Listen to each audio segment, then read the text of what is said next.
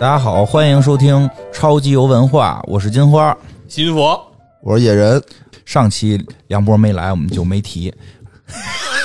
不合适。这期得提。哎呀，梁波还是很忙，没有 来。确实是，确实是，最近波哥比比较繁忙比较忙。是是是，对，就是注，fall in 重 love，注注重这个城市规划 是吧？嗯城市规划，行吧。嗯然后下期他会来的，下期他会来的。哎喜欢梁波的，我们可以再再再等一期啊。当嗯然，这期也可以值得一听，因为这期我们要讲点跟历史还是相关的。看哎梁波不在，我们也讲跟历史相关的。嗯趁着他不在，趁他不在，给他讲点历史相关的。 我觉得这是细菌佛的一个阴谋， 嗯，特意支开了它，特是意吧？支开了他，因为每回他在这个他权威啊，对吧？哦 对啊这个老说不老痛快对，老说着可能心里忌惮，哎，会不会一会儿得揭露我这个说的哪儿不对啊什 么的？这回他不在，细菌佛可以可劲儿说了，哎对吧？啊是主要是细菌佛也知道得多，嗯哎要不然他就抢，要不然他就睡，人还来呢， 人还来呢，哎我就呦，觉得非常的不对。刘主任你膨胀的有点快了。哎进入角色刘主任，你有点膨胀的快了。得吃透这个角色因，为因为喜君佛是这个哪儿都旅游去的地儿多，是你也工作是吧？相关旅游相关去的地儿多，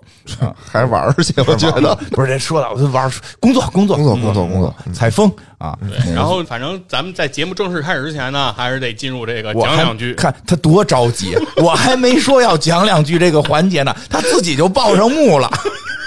行吧，讲吧，刘主任讲吧。其实还是延续那个上一周的这个话题啊，啊，接下来我们会做一些关于职场故事方面的这个内容，嗯，那也希望呢我们的广大听友朋友啊也能参与进来，嗯，然后就可以呢给我们来进行投稿，嗯，然后我们是用邮箱的方式，邮箱就是这个超级游文化全拼艾特幺二六点 com，就是我们的邮箱，大家可以把自己的这种职场故事啊。啊，有这个想表扬的好人好事儿，想吐槽的自己的经历都可以啊，投稿到我们的这个邮箱里。这样的话，我们如果被选中，我们就会在节目里给大家分享出来啊，对对对嗯让大家的故事也能让更多的人知道啊。对，然后我们也是上一期也说了这些，再说一遍，友情提示大家别光说那些不好的，哎，说点那点名道姓夸领导的，哎我们也给你说出来。嗯你到时候说领导，您您看对吧？然后你在办公室啊，不经意的给它放 出来，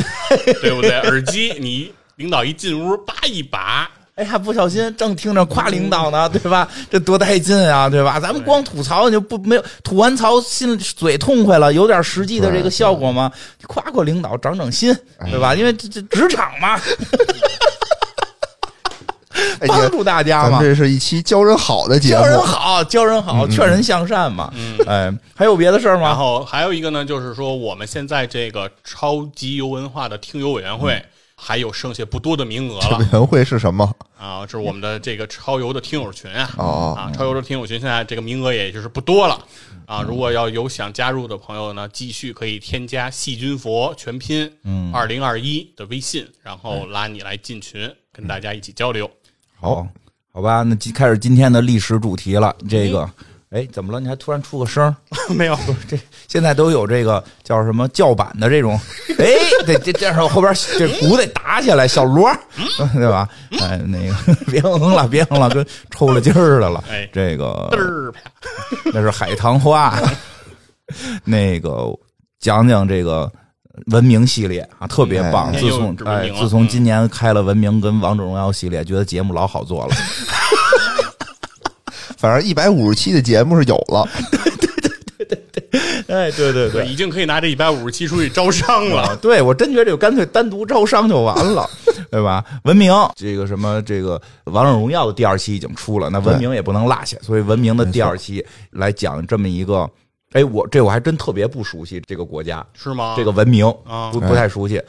土耳其没去洗过澡吗？真没有， 没真听没洗过土耳其浴，没听过歌吗？什么歌啊？带你去浪漫的土耳哎，其，你们现在听句歌就已经算了解这文化了。 我问你们现还有东京和巴黎，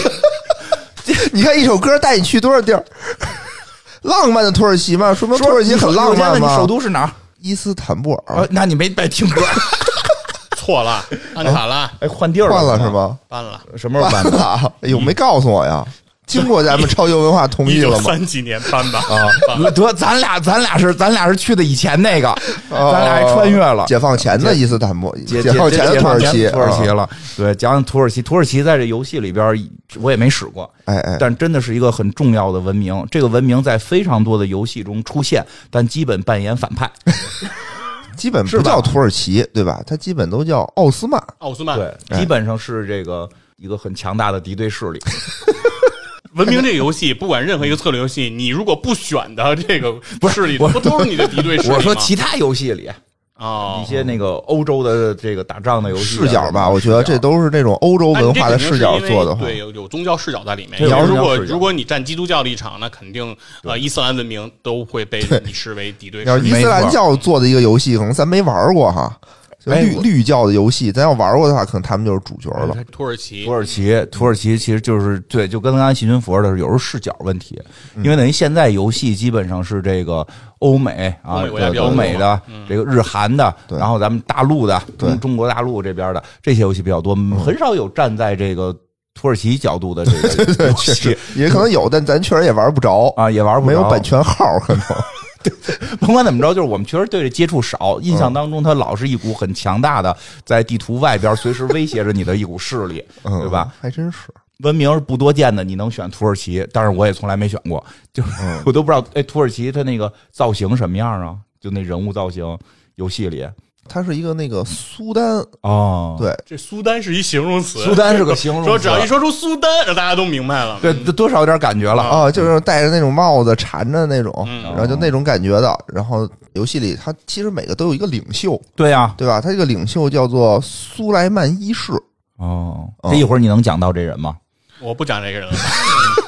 就叫什么节目一世啊？我就越感做越不，之前都不碰啊，嗯，我就我觉得这个还是一个虽然我们都听说过的这么一个文明啊，对吧？一般它它它我这听种说过土也不叫耳土这个文明，但是这个人名儿没听说过没有，，其实也不叫土耳其，它叫哦奥斯曼。奥斯曼。嗯，奥哦斯，这曼是它一个那个古代的一个名称，它的这个叫做苏莱曼一世，就我、嗯我我感觉啊，它应该是一个这个一 世，一世的一个国王大国 王，他有什么技能吗？就这个哎文文明的技能，讲讲技 他能嗯去，技能他技能其实还是挺厉害的，就是他们这个文明里头还有一个单位叫做总督，就是他可以出总督这个单独别人出不了的这个兵种，不是，就还是不是兵种，不是个对，它是一个职位，就相当于是我出了一个总督，我可以把这个总督派驻到一个城市里面去，它是一个有可以挪动的一可以个挪动的一个哎单，位，对，但不能打仗不能打仗啊我。它明白其了实也并不出现在这个地图上，哦，也不在地图上，对，它只是说我派驻在这个城市，还是派驻在那个城市，哦，就是是这么一个直接给选在哪儿就行了，相当于一个资源，对对对，有啊点这意思。然然后后这个总督有自己的技能，干嘛呀？然后什么，比如说我这个总督有那种买东西便宜的技而且能，每个总督还都这个技能不一样啊不，一样。咱它有说这是好六它是吧啊有对，六六里面它可能有那么七八个吧，七八嗯种，有那种能注重教育的，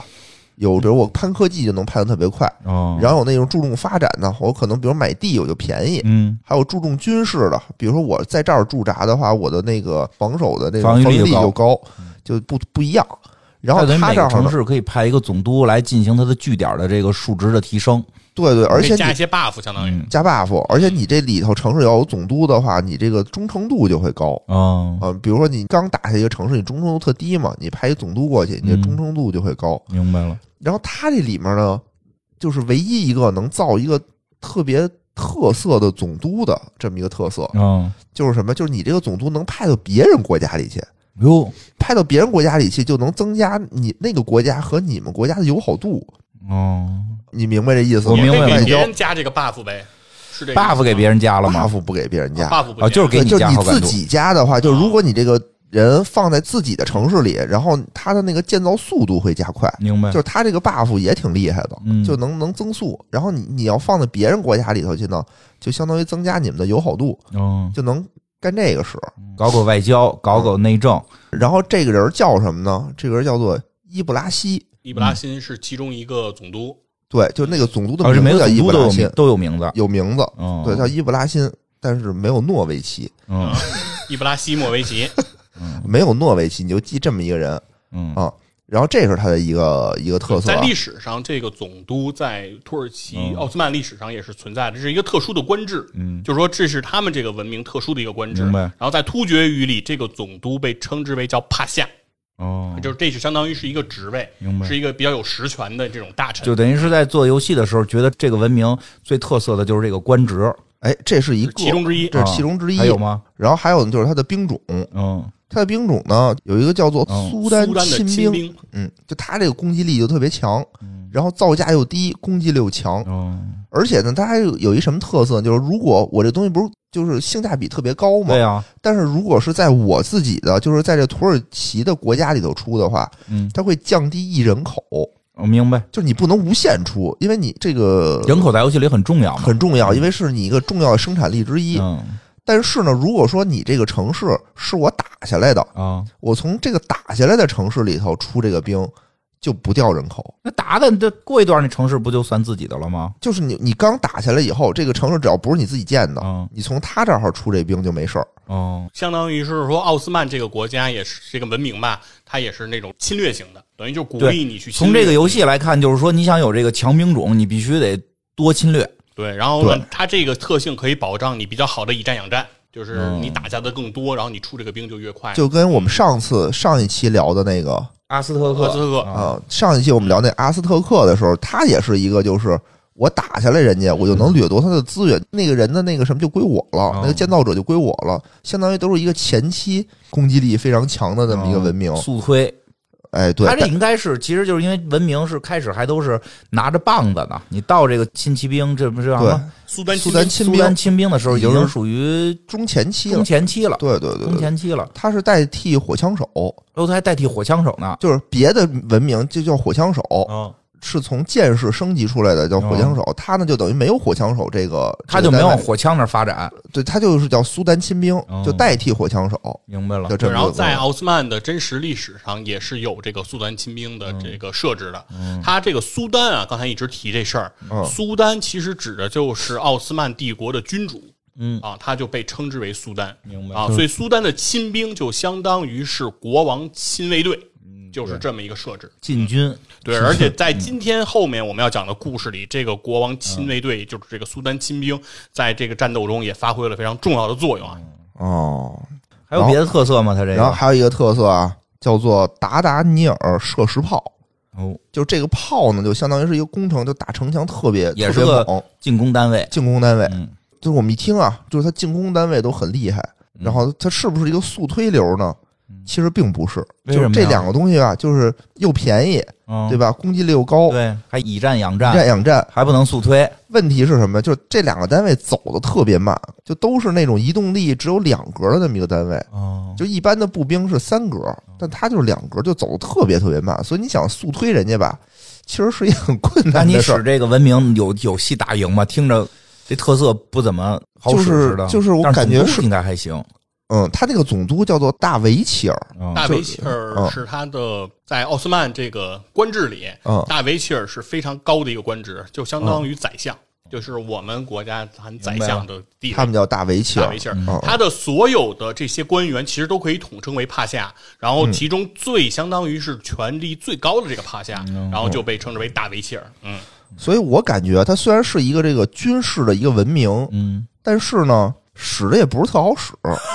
就是你乍一看它很强，就是它感觉什么东西，哎，还这还不错，又又有亲兵吧，对吧？然后又有这个射石炮吧，然后又有海盗，它就还有一海盗，还有海盗，还有一海盗，海盗那挺厉害的，就是它是你沿海吧，你一般的那个文明啊，就是你你有一个技能叫掠夺，嗯就是当你的单位到达了别人的国家单位上的时候，你能抢他东西。嗯但是你抢这个东西呢，是消耗你行动点数的，嗯，就是你这一回合你要不然抢东西，明白要不然打人家，嗯，对吧二选一，二选一。但是他这个呢，就是你在别人那儿抢东西不占用这种点数，你可以一路抢过去，嗯，就明白，就抢完了打，对，或者抢完再抢再抢，就嗯这抢完再抢，你是疯了 吧？这特厉害，就反正这特厉害，或者就是抢完就跑，哦那人家是抢完就不能动了，这明白 抢完还能接着跑，但是，一想到兵种的速度慢，好像也让人就追上了。对对对，反正就感觉这个国家吧，就是感觉我能打，嗯但是我不是很快。这几个特色感觉配合起来不是很好用啊但。你你想，你又能打又便宜，嗯，你还速度快，这怎么打？就别人没法而且打，它这你个总得有一个缺点，对它吧？的这个刚才说的这个大炮啊，嗯这个设置在今天我们这个故事里也是非常重要的一个角色。嗯对，然后确实确实它的行动速度就是慢，就是慢。因为这个炮它太大了，嗯明白它大过当时所有的炮，它大概是当时四五门炮的这种直径加在一起，才相当于这个炮的直径。嗯那所以这么大的一个庞然大物，你再想让它速度快，简直是不可能的了。嗯嗯除非修高铁，对吧？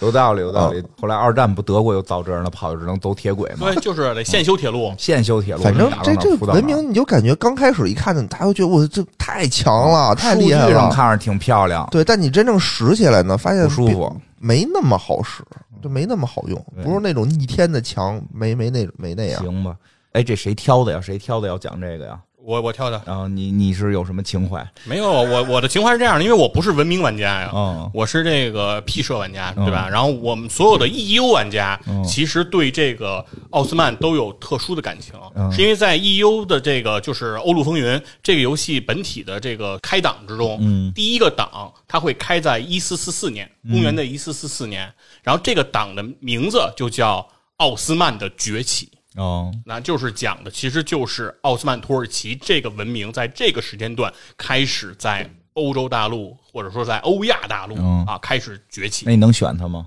可以选呀、啊，还可以选它呢。对啊，就是你点进去这个这个阶段，你是可以选的呀。对，对哦欧陆风云嘛，哦就是你明白你可以选这些文明。在这个阶段，如果在欧陆风云这个游戏里，如果你选了奥斯曼土耳其，你会获得很多天然的优势嗯哦，会加很多的 buff，是在于你的征兵上、你的动员力上、嗯你的造兵的速度上，然后你的维护士兵的费用上，这些上面都有极大的优势。嗯，也就是在短的时间内，你是可以爆出极大量的士兵，然后极大量的军事明白。能力。那这些军事能力其实都在指向让你去干一件事儿，因为在这个阶段，奥斯曼土耳其面临的最首要的一个任务就是要攻占君士坦丁堡。哎，这个也是符合历史的史实，因为在嗯那公不是元的他的地儿吗？那会儿也不是，对，因为在公元的一四五三年，这个时候，在一公元一四五三年的五月二十九号这一天，嗯，拜占庭帝国的君士坦丁堡陷落了，标志着继西罗马帝国灭亡之后，东罗马帝国也灭亡了。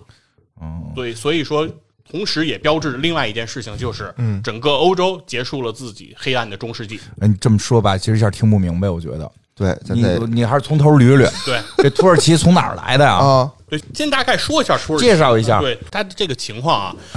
有没有 烤肉？实际上，其实土耳其相对于来说，它相当于来说，它是一个伊斯兰文明。啊啊，对，它是一个皈依伊斯兰教的文明，明白然后对，然后算是突厥人的一支吧。啊，这个现在说不好啊，对啊这个有争议，对，但是他们使使用的语言多为突厥语，啊，突厥语系， 对，突厥语系，对，我我都替你扒好了，啊，别让人找着这个。是，反 正是，但是嗯啊，很多他们命名方式里用的都是突厥语，就是对于这个城市的命名啊这对些。其实奥斯曼土耳其这个国家的崛起，大概的时间其实就是在这个《欧陆风云》这游戏设定的那个时间段哦开始有这种崛起那。你刚才说的这个之前他怎么之前前身是谁呢？就是因为你不是说还陷落了吗？啊，对，你就我得解我解释一下，我得你来你解释一下，对我这陷落的是谁？对我先说一下吧陷落的不不是他，哦我先说一下，我先说一下土耳其啊，咱们先不看东罗马帝国，不看君士坦丁堡，啊都不看。对，不看欧洲，只看土耳其的话，嗯好，嗯土耳其它的崛起年代大概就是从公元的十五世纪，哦也就是从这个一四四四年左右开始，嗯然后开始崛起，然后最标志着它崛起成功的一件事情，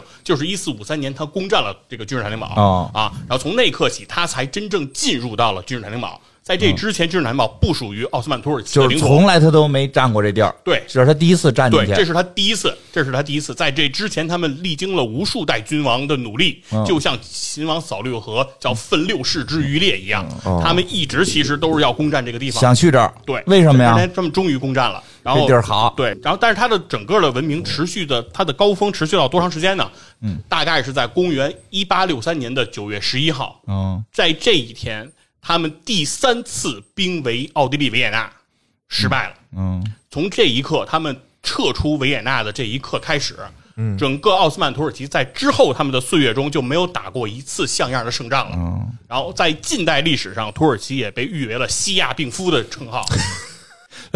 这么太激动，惨太激动了，吗还是先这从从头捋，从头捋，还得给你从头捋。嗯刚才哪年他最早崛起打进这个一四五三年啊？一四五三年，嗯那之前那块地方归谁啊？之前，这块地方是归这个叫东罗马帝国，哦就是说归罗基督教。对，罗马帝国呢是从这个公元三百九十五年、嗯这一年开始，整个的整个把地中海嗯作为内海的罗马帝国、这样一个庞然大物，嗯，它一分为二了，哦啊，分就为是了西西罗马帝国明白和东罗马帝就国。是罗马帝国的时候是一堆这个基督教，那会儿三百多年是基督教了吧？是啊，已经是基督教了哈。这个基督教文明统治的啊，这对这个白人为主，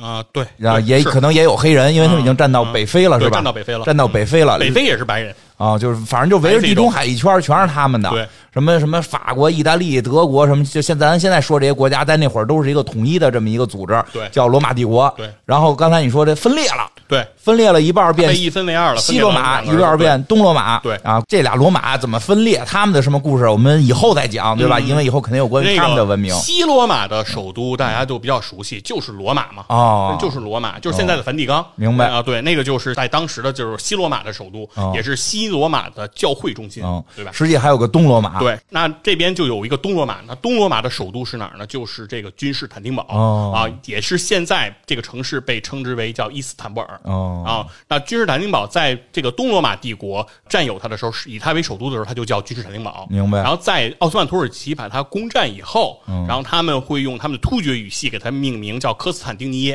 嗯，然后之后又把它改为了这个君士坦丁堡伊斯坦布尔，然后现在的命名方式就是伊斯坦布尔，那指的就是这个城市。嗯就等于是这个城市是后来这个土耳其这个帝国很重要的一个，或者拜占庭帝国很重要的这个首都，对或者最重要的城市，对他们以攻陷这个城市有很多重要的意义，但是这城市原来不是他们的，对他们是打进去的，，对，哦，这个城市呢，其实为什么它都有很大的意义呢？刚才其实是聊了，奥斯曼土耳其它是一个伊斯兰文明，对啊，而所谓东罗马帝国它是一个基督教文明，哦对吧？对啊那实际上，东罗马帝国在君士坦丁堡就是基督教文明在欧洲东部的最前沿，啊、所以说它会直面的就是来自西亚地区伊斯兰文明的冲击。明白了，对，那所以说这个地方，其实我们现在也知道，伊斯坦布尔就是今天欧亚的分界线。是，对吧？伊斯坦布尔以西就是欧洲，以东就是亚洲。嗯对，那这个地方正好就是在这样一个地缘政治非常复杂的一个环境下，所以它必然也是兵家所谓必争之地嘛。是嗯打赢了，这确实是他比他比这个东罗马帝国厉害，对，嗯，那所以说呢，今天其实我们要讲奥斯曼土耳其呢，其实会聚焦的点也会在说奥斯曼土耳其是如何崛起的。哦啊，那它崛起的标志就是它攻占了这个君士坦丁堡。嗯啊，那这个事情其实，在之前去年奈飞是做过一个纪录片儿啊，名字就叫《帝国崛起：奥斯曼》。啊，专门用六集的一个纪录片来讲了这样一个故事，嗯，然后他这个纪录片拍的，我觉得还是非常不错的，他是有这种专业的这种学者的讲解和历史当时原况的一个重演，嗯，两个做了一个有机的结合，就是有演员演绎的部分，白也有这个专家讲义的部分啊，非常的不错，呃，推荐大家如果有时间可以去看一看，国内平台现在也引进了。没时间看就听你讲，啊，对， 对，没时间看，咱们就可以就聊讲一讲聊聊聊这事儿。嗯这个其实讲到这个奥斯曼土耳其攻占这个呃君士坦丁堡，就必须要讲到他的这个人、嗯啊，那带领奥斯曼土耳其做这到这件事情的君主，嗯，啊，就被称之为叫穆罕默德二世。哦，那时间呢，就得先要拉回到公元的一四五一年的二月五号。嗯，啊，在这一天，穆罕默德二世还是这个当时苏丹的王子。嗯他在这一天，他接到了自己的父亲这个穆拉德·苏丹去世的消息。嗯当时他并不在这个奥斯曼土耳其境内啊，他其实是在奥斯曼土耳其的境外。他接到这个消息之后，他做的一个非常果决的行动，就是马上的骑上快马，奔驰一百五十公里，向自己的这个王都啊亚得里亚堡来进发。在整个过程中，他没有将自己父亲去世的消息告诉他身边的任何一个亲信。嗯那他直到到了亚得里亚堡，他才把这个消息告诉给了他身边的亲信。那这件事情，其实在我国的历史上了解就是叫密不发丧，对，这很常见，你不能告诉别人，嗯因为这个时候谁能争夺到这个王位，谁能真正继位成新苏丹，那对他来说这是一个首要的嗯他事情。也不是独子，没错，也有别的孩子争往国都没赶错呢，，而且他们就是差一人给什么射箭什么的人。漂亮，对，这就是公子纠和公子小白的故事。对，没有，就是他是赶好了，就他哎对一个。对，就是他一人儿，就但他是一人他必须跑要过来哦赶紧赶回去。这是为什么呢？就是因为当时他的算是父王吧，哦嗯这个老苏丹去世之后，其实整个的大权是落在了当时的维齐尔的手里，嗯就是当时所谓这个宰相哦奥斯曼土耳其的宰相、对的手里。那宰相作为托孤重臣嘛，嗯其实是在这个时候对于这个王位继承者是有很大的这种选择倾向的。那懂，相当于说，当这个穆罕默德二世突然出现在了这个维齐尔面前的时候，出现在这个宰相面前的时候，老宰相当时的内心是非常震动的，因为他完全没有想到他能以这么快的速度光速来到自己的面前。那这一刻，其实对于很多继承人的选择啊等等，未来整个的政治格局，其实维齐尔还没有完全做好准备。嗯，那在这一刻呢，其实穆罕默德二世就宣布自己继位。身道先得，没错，嗯就把这个就这个王位先拿到了手里。拿到手里之后，他马上就做了一件事情，就是溺死了自己的胞弟，对，常亲见生常弟弟见，常对见，，在他就玄武门嗯逆的，直接把自己的胞弟溺死。那这个事情其实就已经开始震动到了当时的东罗马帝国，也就是拜占庭帝国，震动到了这个君士坦丁堡里面的这个这有什么可震动的？君士坦丁十三世。这个时候就可以给这个穆罕默德二世做一个开脸儿。嗯穆罕默德二世长得是什么样子呢？说是眼睛细长，嗯，鼻如鹦鹉的这么一个造型，呃，眼睛细长，哎，非常的接近于我们曹操的造型。嗯就跟你见着过曹操似的，你就说吧。脸谱里不是这啊样的，脸谱那是，对。然后呢，就说这事儿吧，他们是怎么形容他的呢？说这个人是既热情又毒辣，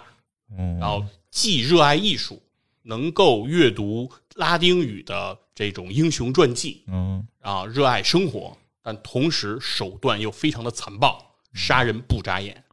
是一个非常复合型的人，是一个卓越的军事领袖，嗯同时也是诡诈的外交官。他们就害怕这事儿了。没错，因为在此之前，其实已经有很多的奥斯曼土耳其的苏丹来进攻君士坦丁堡，以前就老打，对他们很多代其实都在想完成这个目标，但是都无功而返。而然而，当这个穆罕默德二世成为新苏丹的时候，在这个君士坦丁堡里面的君士坦丁十三世，也就是当时的拜占庭的皇帝，是非常紧张的，因为他知道这一次自己面临的对手和以往都将不同，自己很有可能将会成为拜占庭帝国的末代皇帝。那这个时候，我们得说一下拜占庭帝国当时的一个情况，也就是所谓的东罗马帝国。嗯东罗马帝国在刚刚开始我们谈到的公元三七六年，刚刚跟西马鲁帝国分开的时候，是一个幅员非常辽阔的帝国，啊，它的也是一个非常庞大的一个国家。但是在公元一四五一年，这个苏新苏丹继位的时候，这个时候的这个东罗马帝国已经就被形容为了叫什么呢？叫没有躯体的脑袋和没有国土的首都。也就是说，整个当时东罗马帝国就只剩下君士坦丁堡为什么呀这？一周个周围就都变成什么人了？就是随着东罗马帝国的这种发展吧，嗯衰败吧和对，和周对和周围的这种交兵吧，嗯自己的领土其实是不断的被蚕食。但是当时还是属于基督教，对，当时他的很多领土其实也被基督教的一些势力所瓜分。嗯对，因为包括他在他拜占庭帝国外的一个非常重要的据点叫加拉泰，这个据点已经成为了热那亚的一个据点城邦啊，已经不再归这个东亚帝国所有啊，不再归拜占庭了。明白，啊就是这基督教内部也有分裂哎，呗。对，其实后面就可以讲到这个分裂了，嗯因为这个时候其实面对来势即将来势汹汹的奥斯曼土耳其，嗯君士坦丁十三世是非常紧张的。那这个时候他能祈求的是什么呢？他只剩下这一个城市了，嗯，对他所有所凭借的是什么呢？君士坦君丁，士坦丁十三世是一个人，对，不是十三个人。对啊，我给大家说明一下，君士坦丁十三世，这么一世、二世 的那个，对吧？对十三世嗯啊，对第十三个以君士坦丁为命名的，对你只要一听十皇三，帝老感觉是这个得有十三个勇士呢，十三太保。对啊，不是，他是一个人，就是这对皇帝。对，嗯，然后这个皇帝呢，他当时就已经非常紧张了，就觉得自己只剩一座孤城嘛，嗯，要面对敌人的这个进攻。那他唯一有所凭借的是什么呢？是说，因为基督教还是一个大家庭，嗯那他还可以去寻求罗马教廷嗯对于君士坦丁堡的支援，对于拜占庭帝国的支援。嗯，找原来分裂分家那那兄弟去。哎，没错儿，当时他就非常希望啊，自己能够得到这个西罗马帝国这边，就包括就是原罗马教廷这边明白给予他们的支援，然后包括他希望，比如说意大利、热那亚呀、威尼斯啊，能够派军队，嗯军队哎，派军舰能够来支驰援他。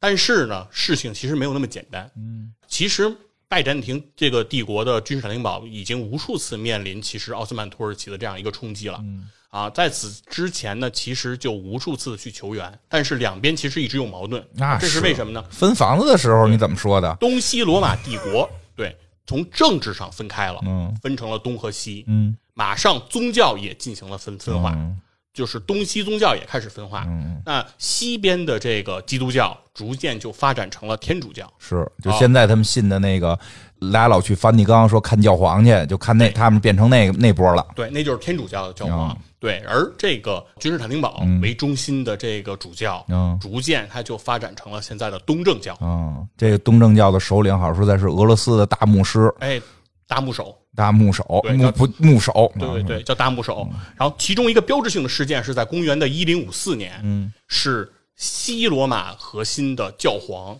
嗯，开除了对对，东正教大牧首的教籍，嗯特别啊，就是说特别神我奇不认为你是基督教的教徒了，嗯，而东正教大牧首也开除了这个西罗马核心的这个嗯哎教皇的教籍。我对我记得他们好像本来是想统一的，好像为点鸡毛蒜皮的事儿，什么吃什么不吃什么这点这嗯点鸡毛蒜皮事儿，就他们觉得在教义上这事儿很重要。是，他们其实就是抠一些教义的这种 文字，然后导致这些这些矛盾。但是我觉得更关键的，其实还是在于，因为这是两个政治中心，嗯因为在当时的欧洲也是中世纪那个时期是政教合一的。嗯，那你政治中心如果分裂，你的宗教中心必然也跟是着跟随分裂。嗯，对，那所以就形成了这样一个情况。那在这种矛盾的调和下，其实双方特别有意思，就是每次君士坦丁堡面临到危机的时候，嗯他们就会去派人到这个天主教的这个教会里，然嗯后去寻求帮助。啊，天主教的教会呢，也会给予他们一定的帮助，帮他嗯们避过这次危机。只要危机一避过，东正教这边就会马上反水，哦啊，把之前比如说谈好的一些条件，哎，马上推翻，嗯，哎，只要有了危机，他们就再去求，啊，包括这次也是一样，啊，咱们换个说法，不能光站在这个天主教角度。你看东正教的角度，那就是每回有危机了，他们都落井下石，都是 都是坐地起价，我们都是迫不得已答应，后来回来发现根本还不上，他们还栽赃说我们不给。你看我， 对。然后这次呢，其实也是这次这个罗马教廷，哎，又派出了一个特使，嗯啊，来到了君士坦丁堡。来到君士坦丁堡之后呢，是双方这一次终于来到了圣索菲亚大教堂。嗯，哎，当时为什么说这个君士坦丁堡对于基督教世界非常重要呢？嗯就是因为这里面有一个非常著名的大教堂——嗯圣索菲亚大教堂。这个教堂里是有圣物的。嗯啊，也就是相当于是圣物一般是指什么呢？就是一般像是让所谓圣彼得、嗯圣约翰这些圣徒、十二圣徒这些圣徒的，比如说遗骨啊、遗骸等的埋葬处。嗯对我们想理解就是叫佛舍利，对对对，有这种佛舍利，对，有宝物，嗯，基督教的舍利啊，对，基督教舍利在这儿，所以说它意义非常寻常嘛。嗯那这一次终于是双方教廷的人员在这里开了一次弥撒，嗯在这个弥撒里不仅有这个希腊语，就是当时嗯君士坦丁堡使用的语言。还有这个拉丁语，也就是西罗马教廷的语言。哎，那这一次其实有一种宗教大团结的感觉，嗯但是事实上呢，也并不是这样。嗯就在这个教堂里面搞弥撒的时候，嗯，教堂的外面，东正教的这些教徒，哎，就也开自己的小会啊，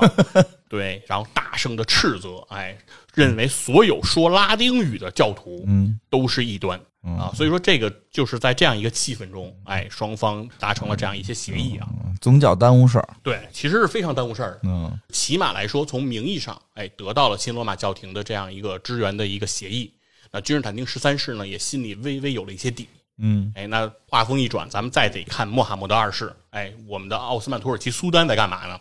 奥斯曼土耳其苏丹这个时候就发挥了自己卓越的外交才能，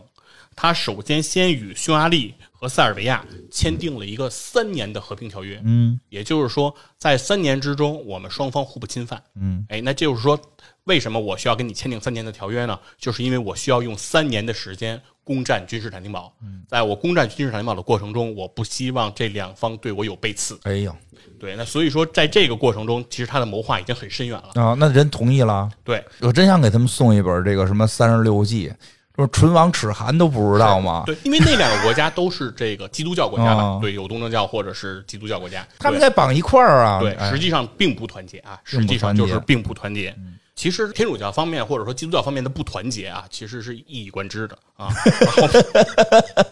是啊是是，但后面也依然这样。是嗯是是，对，同时他其实也和君士坦丁十三世嗯哎签订了条约，也是说我不侵犯你哟，啊。但是在此过程中，他同时又干了一个什么事儿呢？是当时有一个海峡叫这个博斯普鲁斯海峡，嗯博斯普鲁斯海峡呢是这个拜占庭帝国进入黑海腹地一个非常重要的通道。有了这个海峡，拜占庭的船只是可以通往这个黑海腹地哦啊进行贸易和往来。嗯，这件事情对于拜占庭帝国非常的重要。黑海很重要，对，那君士坦丁这个穆罕默德二世呢，他做了一个什么事儿呢？他跑到这个博斯普鲁斯海峡最狭窄的地方，哦嗯，造了一个要塞，嗯而且他在这里面动用了上万的民工，嗯，作为这个皇帝啊，作为苏丹，亲自到现场督工，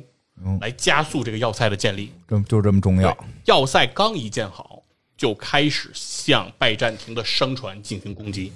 嗯不宣而战。其实这是在我们游戏上非常非常其实是反对的一个做法。不管你是玩什么样的策略游戏，其实如果你是有借口可以宣战，你去打那是一个情况；如果你要是不宣而战，一定要有 debuff 的。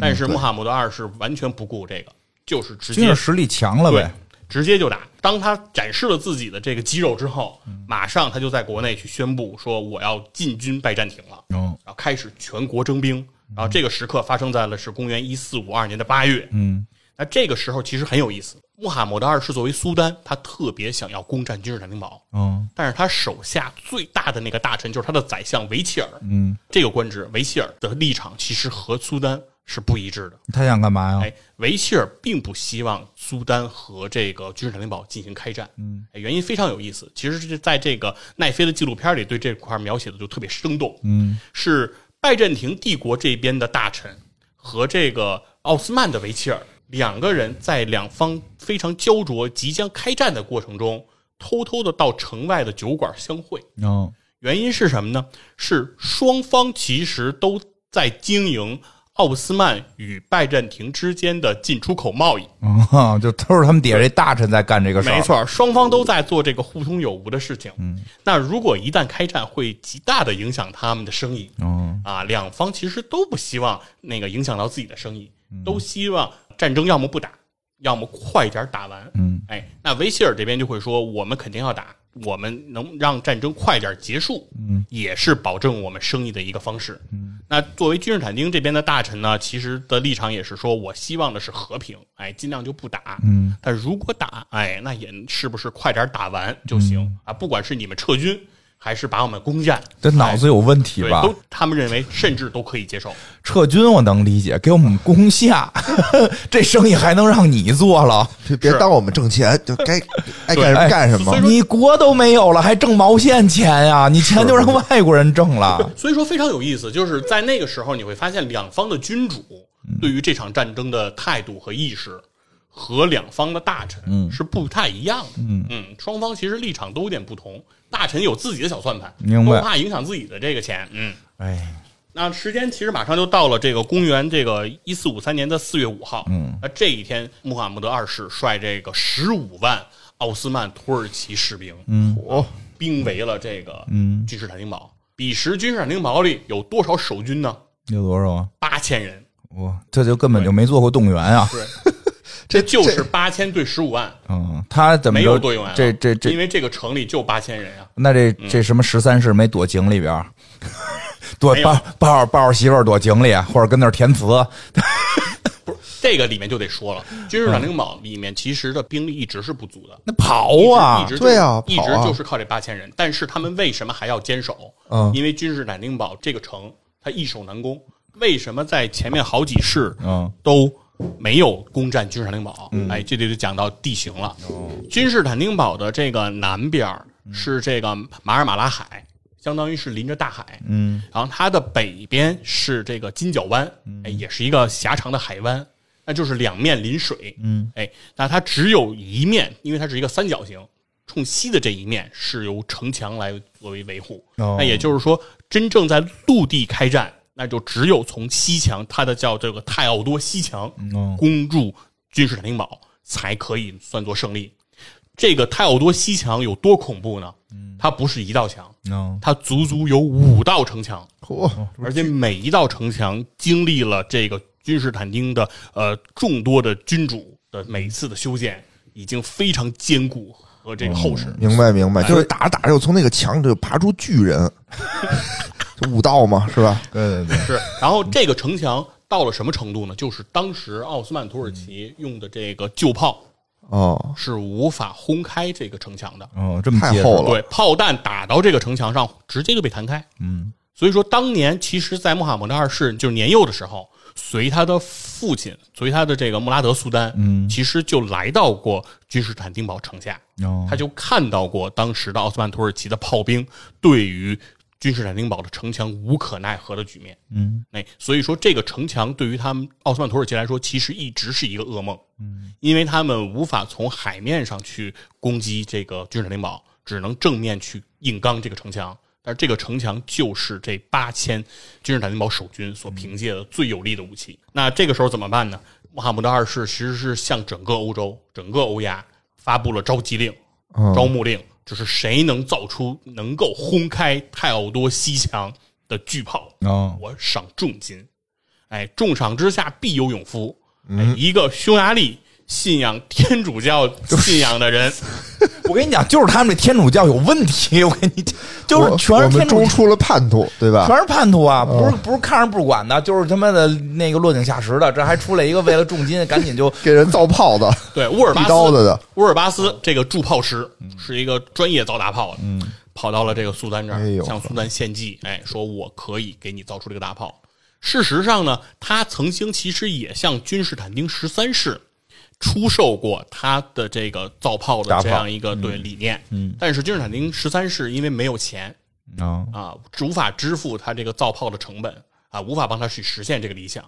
所以他就找到了穆罕默德二世。穆罕默德二世听说他可以造出轰开这个城墙的大炮，喜出望外啊！嗯，甭管你要多少钱，甭管你要多少人力，甭管你要多少资源，嗯，全都开给你。你今天的目的就是给我尽快的造出这个炮。造炮，对，你说造炮用多久吧？嗯啊，乌尔巴斯说三个月。然后那个穆罕默德二世说，我所有的资源翻倍，我一个月就要这个炮，哇，就是这个气势。那挺挺合理的呀。挺合理。这个甲方可以，对对对，不这是个甲说方没有说 咱们得减一下预算，然后速度还要提 高，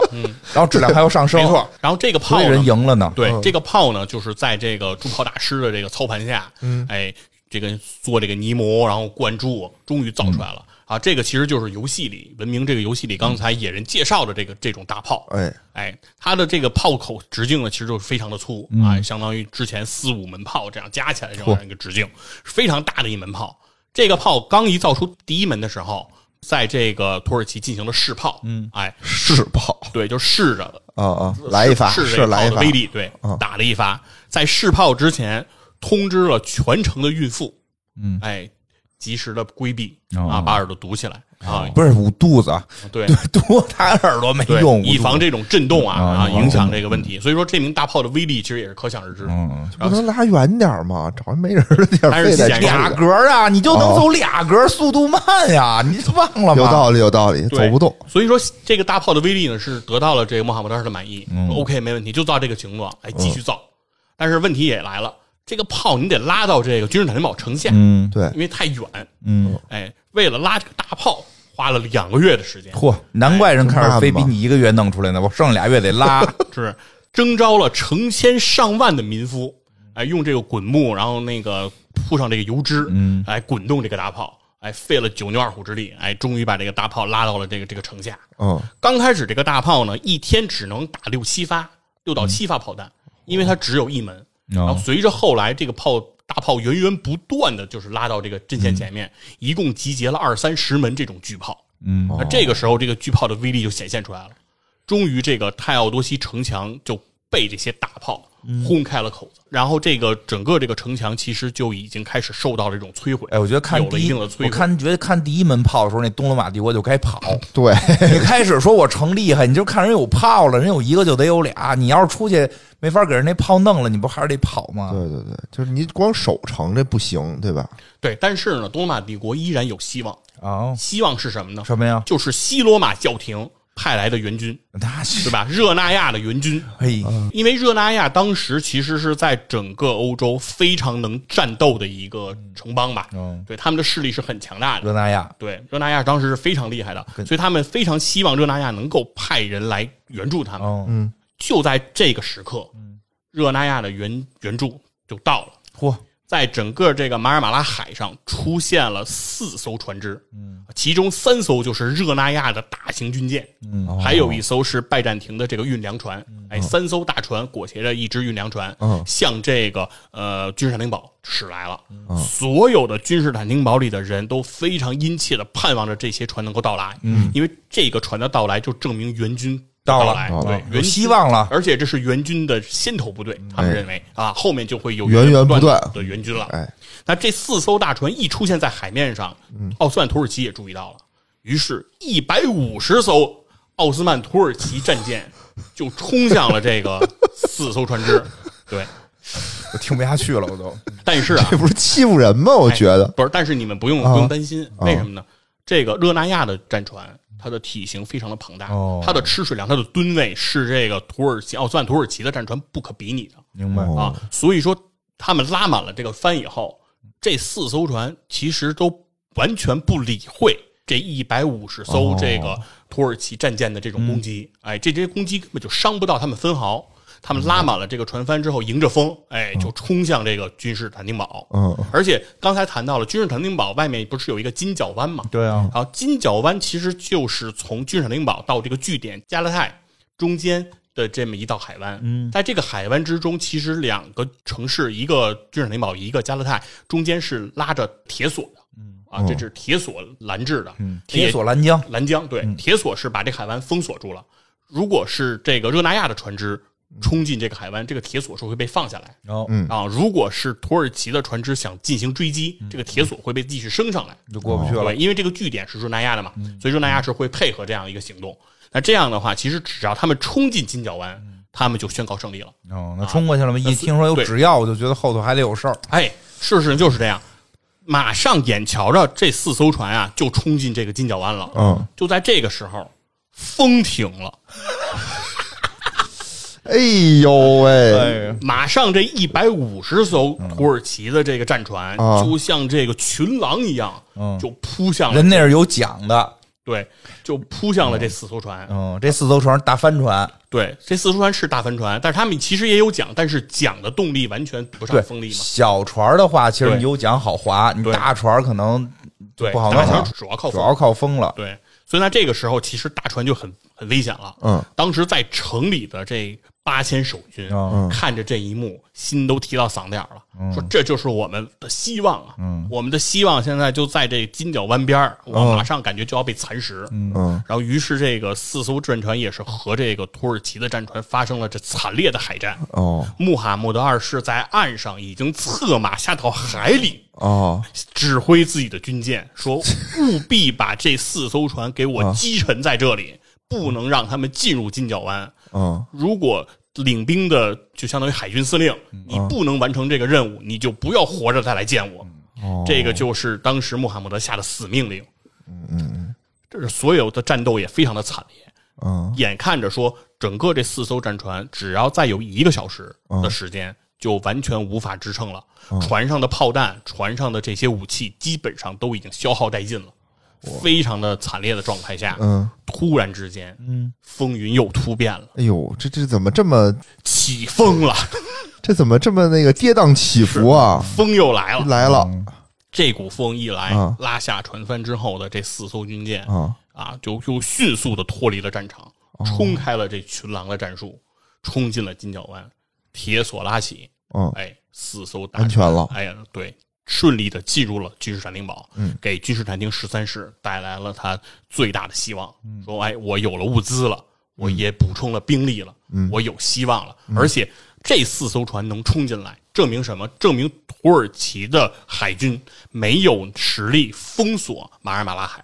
也就是说，未来我的援军也是可以像这次一样冲进来的。所以这是他明白们明白最大的一个希望。嗯，那这个时候，其实摆在这个穆罕嗯默德二世面前的情况也非常危机了，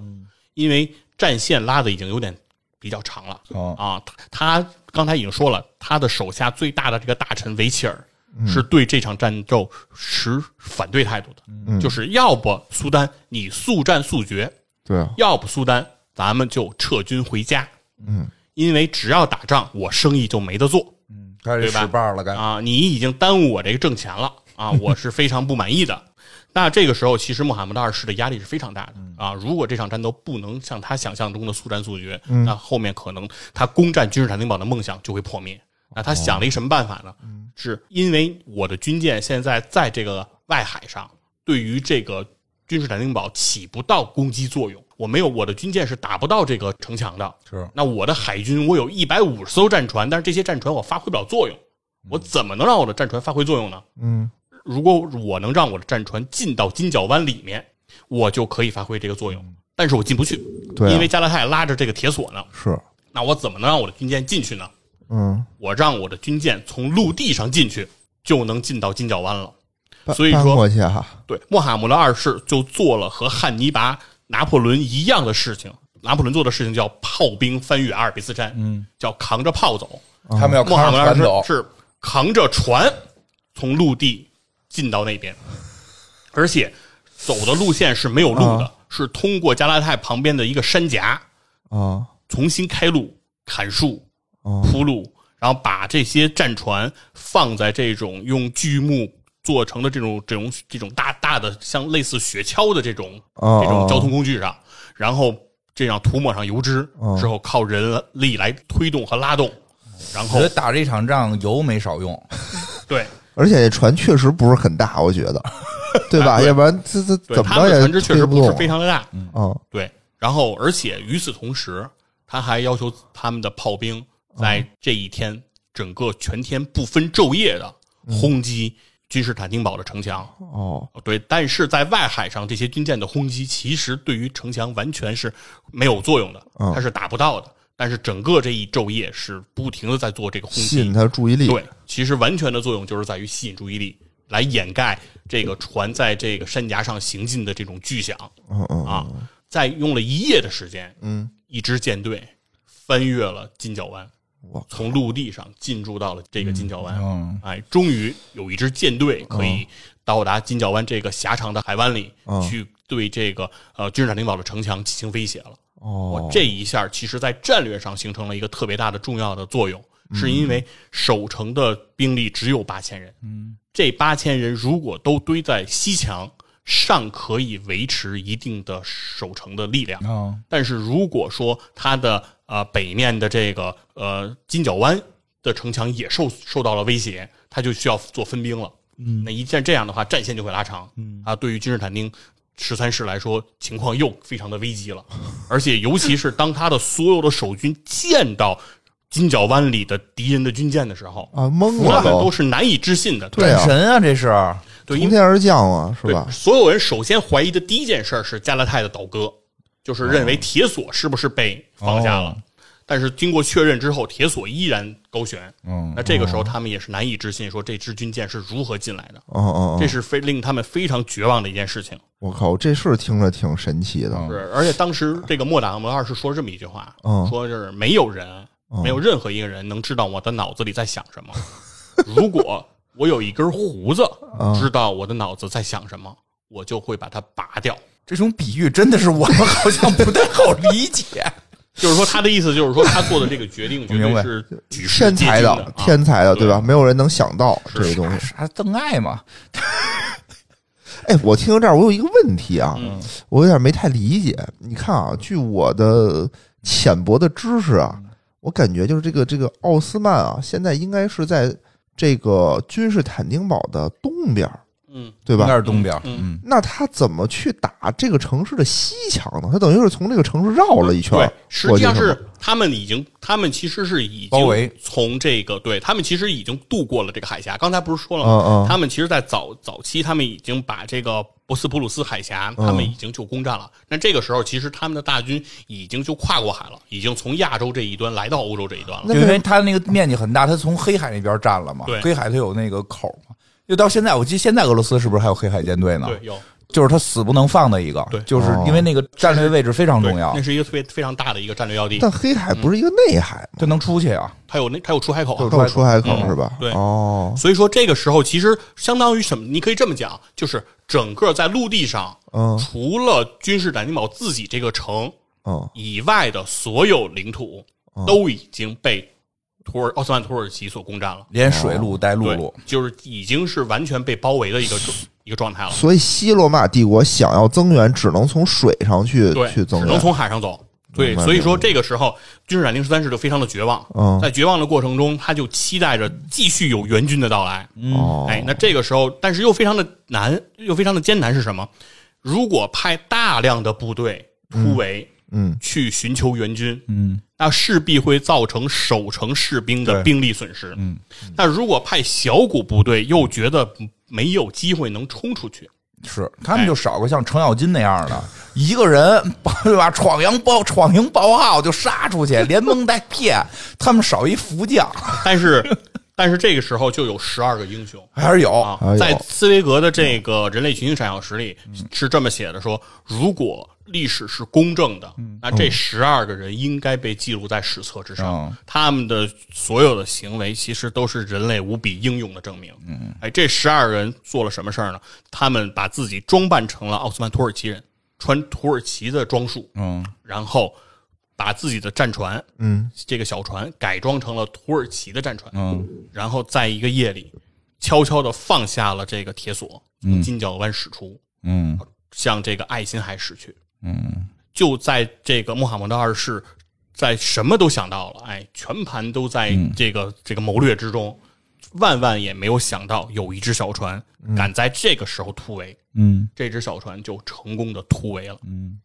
去到哪儿了呢？成功的这个冲出了这个马尔马拉马马马尔马拉海，嗯冲进了爱琴海。嗯，但是，即便他冲进了爱琴海，嗯，依然是令他绝望的，为什么呀？因为在整个海面上见不到来自西罗马的援军，就没来呗，对，来来自整个基督教世界的援军是没有的。是啊，人一直憋着弄死你呢，你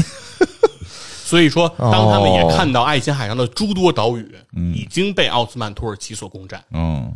已经自己没有了任何补充给养的据点，嗯那这个时候，其实对于他们来说也是非常绝望的。哦那这个时候，对于他们来面前摆着两条路，嗯要不要回去？哦，就是我们现在已经出来寻找援军，嗯但是我们发现没有，没有援军，我们要不要把这个消息再带回去？嗯如果我们跑，还可以逃得一线生机；哦如果我们现在回去，九死一生，极有可能被俘或者战死。对，那这十二个人做了英勇的决定，就是说。我们出来是来寻求援军，嗯无论有没有援军，我们也要把这个消息传回城内，这是我们的职责。哦于是，十二人义无反顾地踏上了归途。很执着。嗯要我肯定是出主意，咱们再去更远的地儿找找。对，咱咱咱去东方找找，对，然后当这咱十咱二去学习那个养鸽子，对吧？他们就没学会养鸽子，要会养鸽子，咔一封鸽子传出去，哪用着十二个人啊？对，所以说当这个十二个人嗯决定回去的时候，当他们到达又冲回这个嗯马尔马拉海的时哦候，已经离他们出发过去了二十天的时间。嗯，二十天了，嗯所有君士坦丁堡里的人都认为这十二个人的这条船不回来了嗯已经被吞噬，啊，他们死已了经死了。对，但是直到他们离到近前头，才发现自己的这些勇士又回来了。嗯那穆罕默德二世也发现了有一艘装扮成土耳其战船的船嗯只其实是敌舰，于是又发动自己的群狼战术去围追这只这这小船嗯只小船。对，那在这只小船在几经凶险吧，终于回到了这个君士坦丁堡，嗯进到了城内，告诉了大家，对，将这个绝望的消息也告诉给这个 没有君士坦丁堡意义，我感觉回来就是啊，大哥真好回来了，要不然怎么回来样几个，剩下几个再往那边找找，对呀、啊，这也不能去都让他们给占了。对，所以说那这个时候其实马上决战这一天就要开始了，嗯对，真正的决战马上就要开始跑了。也跑不了了。嗯现那在知道什么都晚了。对，然后整个苏丹，哎，把自己的这个奥斯曼士兵列阵，然后向麦加方向三鞠躬，嗯然后整个的这个奥斯曼士兵也向麦加方向三鞠躬，嗯并且这个时候穆罕默德二世下了一个让他臭名昭著也好，名垂千古也好的决定，嗯他告诉他的。奥斯曼土耳其士兵嗯城破之日起，你们可以无限制的烧杀劫掠嗯君士坦丁堡三天，哦，所有君士坦丁堡财产嗯和财富，我作为苏丹，我分文不取，哦都是归于能够攻占城市的士兵。哎呦，那这件事情其实是可以极大的刺激是军队的士气。嗯，对，只要你军纪够差，你的士气就能够强。这个是在在尤其在古代战争中，嗯最为常见的。嗯，那他用了这个办法来极大的去激发了自己的士气。那同时在城内，君士坦丁十三世也集结了自己的全部守军力量，嗯把大家集结到了这个圣索菲亚大教堂。嗯啊、这个大教堂自那次拉丁语和这个希腊语共同举行的那次弥撒之后，基本上已经多日没有人再来光顾了。那这是最后一次他们做了一次弥撒。嗯，然后君士坦丁十三世也是到了城墙的每一个角落，去鼓舞了自己的士兵。嗯，但是他唯一没有所凭借的就是他不可能告诉他的士兵可以对哪个地方进行烧杀劫掠。哦对，，那所以说这场决斗就在这样的一个氛围里开始了。那开始之后呢，这个军事那个穆罕默德二世首先派出来的是非列装的士兵，是一些没有正式训练过的这些嗯新招募的这些士兵，他们赤裸着上身啊，非喊着这种口号，有点像野人一般的这 种。像你像你啊，像你，嗯，像蛮族这样的一、啊蛮一些族一些人，对，像这个这个我很文明对的，君士坦丁堡进行冲击。 嗯那这些人的战斗力其实是非常有限的，对。在他们冲上这个城墙之时，嗯被这个身披重甲的这些君士坦丁的守军全都消灭在了嗯这个城墙之上，其实是非常惨烈的一个情况。但是穆罕默德二世深知自己现在派出来的这支部队是没有什么真正战斗力的，嗯但是他深知他对面的敌人最害怕的东西不是这些士兵，而嗯是疲劳。他只要用足够长的时间，就可以让守军进行疲劳。哦，那第二波部队，他就派上了自己的正规军，嗯，继续进行这种冲击。那这个时候，其实君士坦丁堡城内的守军已经感觉疲惫不堪了，已经受到了很大的冲击。那第三波穆罕默德压上去的，其实就是奥斯曼土耳其全部的家当，自己的苏丹亲兵。哎，这个就是在游戏里的体现。哦对，哦，苏丹亲兵在最后一刻被穆罕默德二世也压了上去。其实这个这件事情是当时遭到了宰相维切尔特别大的一个反对，为什么呀？因为苏丹亲兵最大的职责是保护苏丹的安全。嗯苏丹亲兵全部压上，其实意味着在整个大营之中，嗯苏丹已经没有了守备军。也就是这个时候，如果有部队偷袭的话，对穆罕默德二世是面临极大的危机的。但是穆罕默德二世为了要这场胜利，把自己的所有血本都压了上去。啊，整个破城的过程呢，其实也非常的有戏剧性。嗯，并不因为苏丹亲兵的加盟，哦，君士坦丁堡直接就溃败了。嗯君士坦丁堡依然在顽强的在君士坦丁十三世的指挥下进行着嗯战斗力还顽强的抵挺抗强。嗯对，但是这个时候，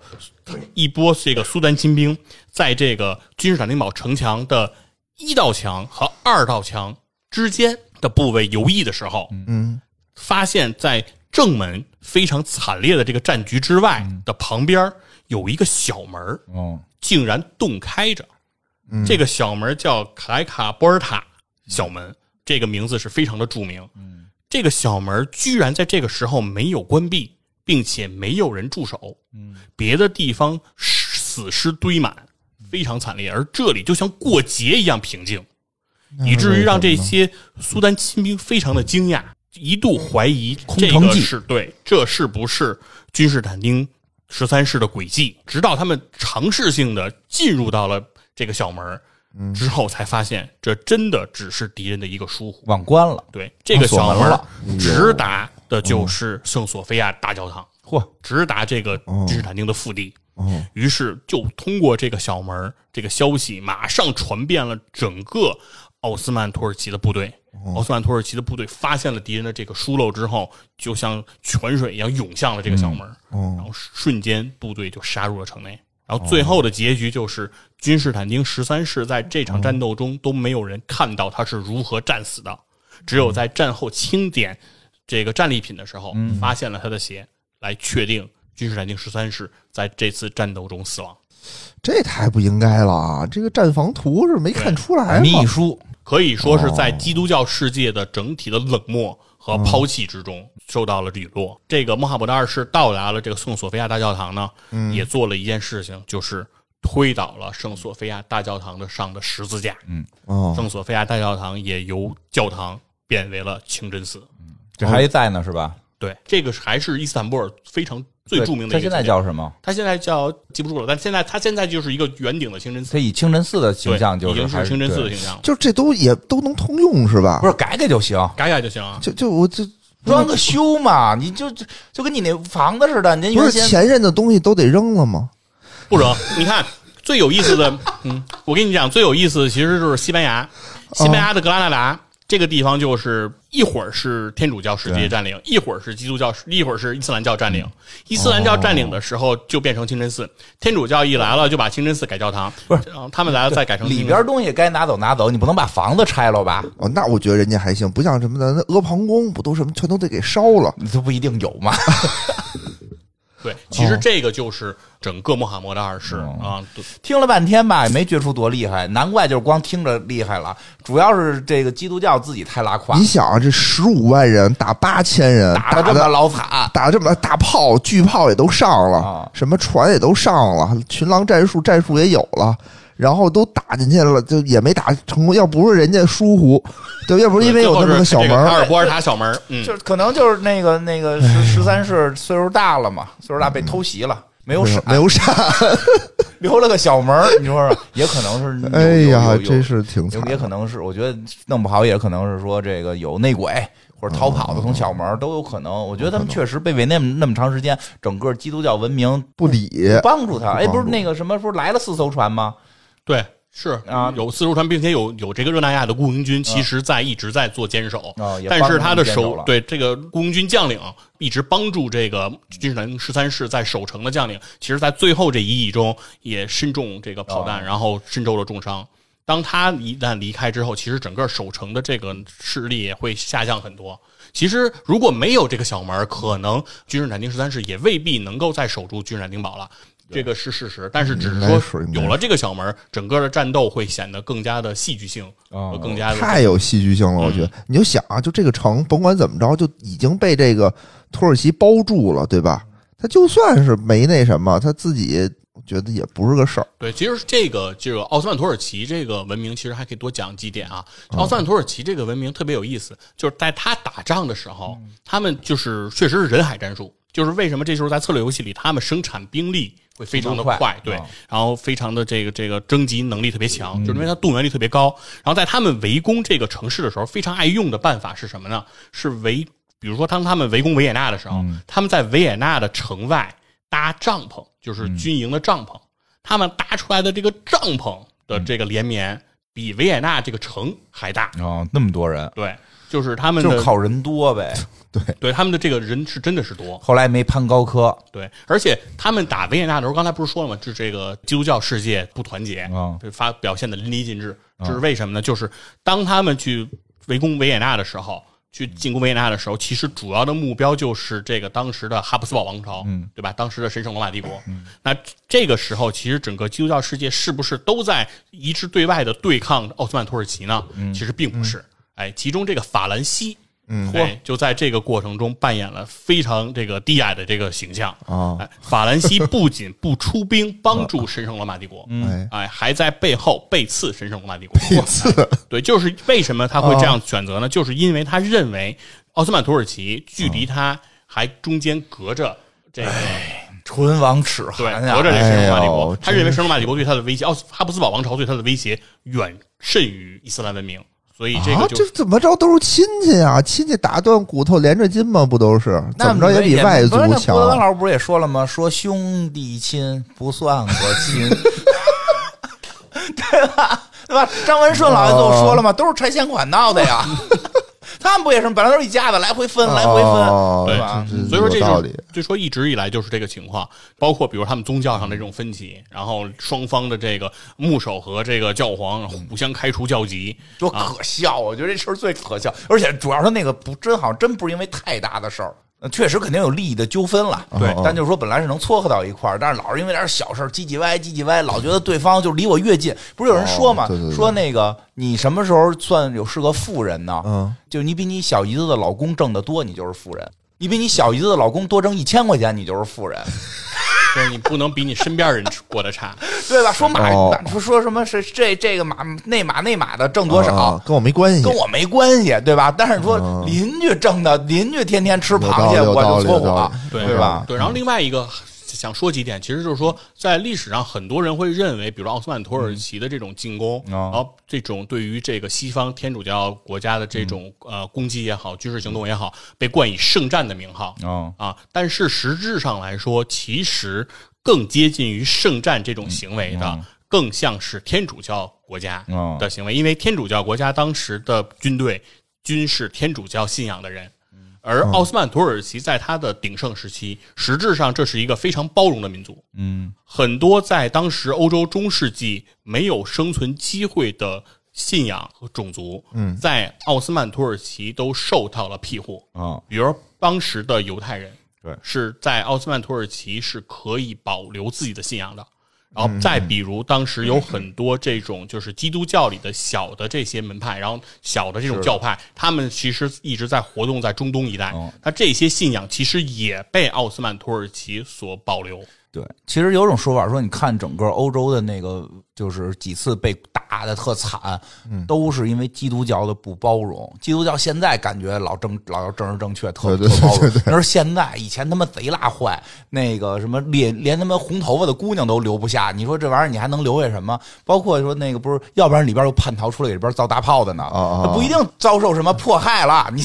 哦，对有而因且为道理可能信有道的理是小教派啊，对，尤其像犹太人，其实，在整个的天主教世界都是不被容忍的，嗯而在这个啊、奥斯曼土耳其的庇护下，是可以在这边经商做生意的。你看现在土耳其其实它也是一个这个世俗国家，对，现在就说土耳其是这个伊斯兰国家里边世俗化最好的这个对对对一个一个国家。对，然后哦另外一个呢，就是说当时的很多这些其他信仰的这些人民群众，嗯，其实是非常有意愿去皈依伊斯兰的，嗯是非常想皈依到这个奥斯曼的这个国教里的。哦嗯但是奥斯曼国教对他们的政策呢，却非常的有意思，哦嗯，非常的苛刻，啊，就是并不希望更多的人皈依伊斯兰教。啊那是为什啊么？，这要纯粹是性想要的皈依伊斯兰教，对，是要有名额限制的啊。当时就是哦宗教的一其些对其他教徒想要皈依伊斯兰教，每个家庭甚至只有一个名额就是啊。哦对当时说是只有一个人，你可以皈依我的这个伊斯兰教，然后剩下的你摇的摇号其他排号孩子是吧？对去继承你的家业，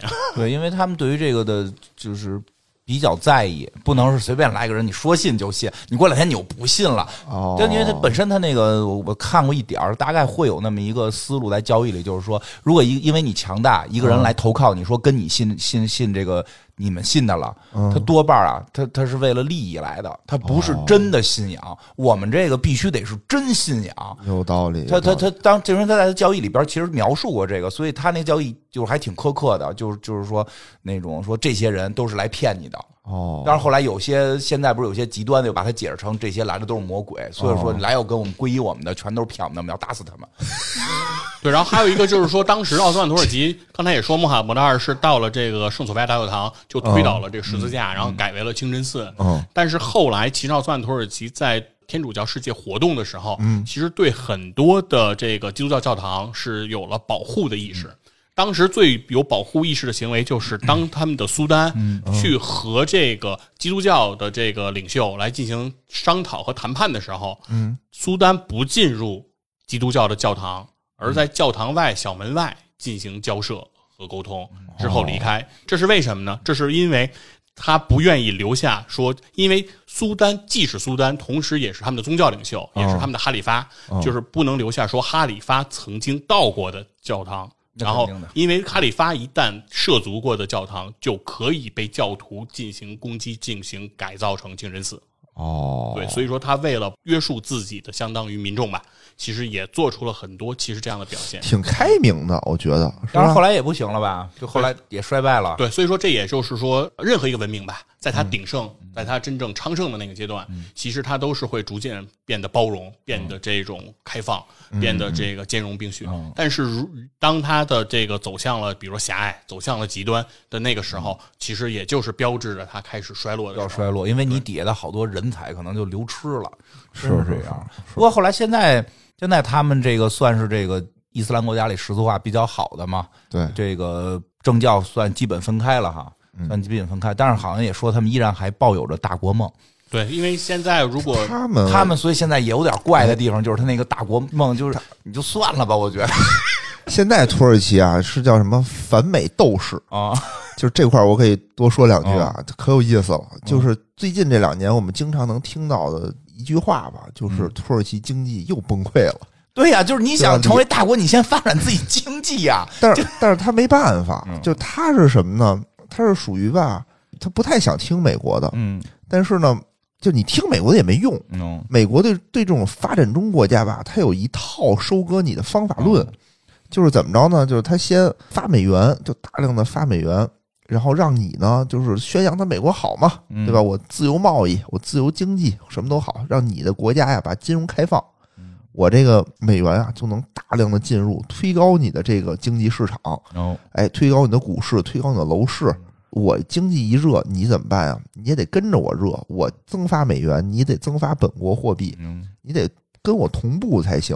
要不然的话，你说你不跟着发，那你的汇率就会受到重创，嗯你出口什么的就都不行了。那你就跟着弄吧。然后一旦你的这个经济过热，我美国立刻美联储加息，嗯我这个美元就大量回流，就直接把你釜底抽薪，把你这个特别热的经济直直接给你就是拦腰斩断，你等于一下就资不抵债，就相当于是这样。然后我呢，这个时候我美国再用这个收购你的这个核心资产，基本上所有的招数就是这么一个套路，嗯大家也知道，但大家也没辙啊，啊。所以这次美国不是又什么发什么几万亿的这个这这个量化吗？？又发哦对吧？钱然后就是高盛也说了，说我们预测啊，以下这十个国家，把把它都列出来了，就是发展中国家这十个排名比较靠前的，就是美国收割的目标，就是你们哦小心点儿。我然后里面就哦我有，也有内鬼，就反正大家这事儿，就大家都属于什么秃子头上的虱子，不是大家这个认都识他妈，我觉得都他妈弄不好是在一块儿演 戏。 啊、对。然后土耳其就大家没办法，就啊嗯比如巴西靠资源吃饭嘛，你你美元涨，我也得跟着你涨，没辙。那土耳其就干一什么事儿呢？你涨，我不跟着你涨，我还加息嗯啊。但是这个问题就变成了，它国内的经济吧，就本来就不好， 你不好，你应该印钱呀、嗯啊对吧？你应该减息啊。但是他怕被美国收割，就加息，就弄得自己更不好。就等于让自己本不富裕的家庭变得雪上加霜，因为我看即使这样，他不是前几年还动不动的，好像就跟哪儿出个兵啊，跟跟跟嗯对嗯跟哪儿对对折腾折腾，对对？吧？对吧？你和平发展嘛，发展经济嘛，你得有个大大国的样儿， 你这我觉得这可能这个这个也是西方世界可能现在对于土耳其各方面的一种研究吧，包括可能奈飞做这个纪录片嗯儿，也是基于这样的一个考虑吧。就是因为其实土耳其呢，其实是从相当于刚才说叫做一八六三年开始衰落，嗯往后的这几百年其实一直在一个阴跌的过程。哦然后整个一战其实是整个把土耳其打碎了啊的一个就不行嗯了，一战给他拖的，对，最后收个尾啊，也是嗯一个小东西。其实你看着野人的衣服了，想到了，哎就是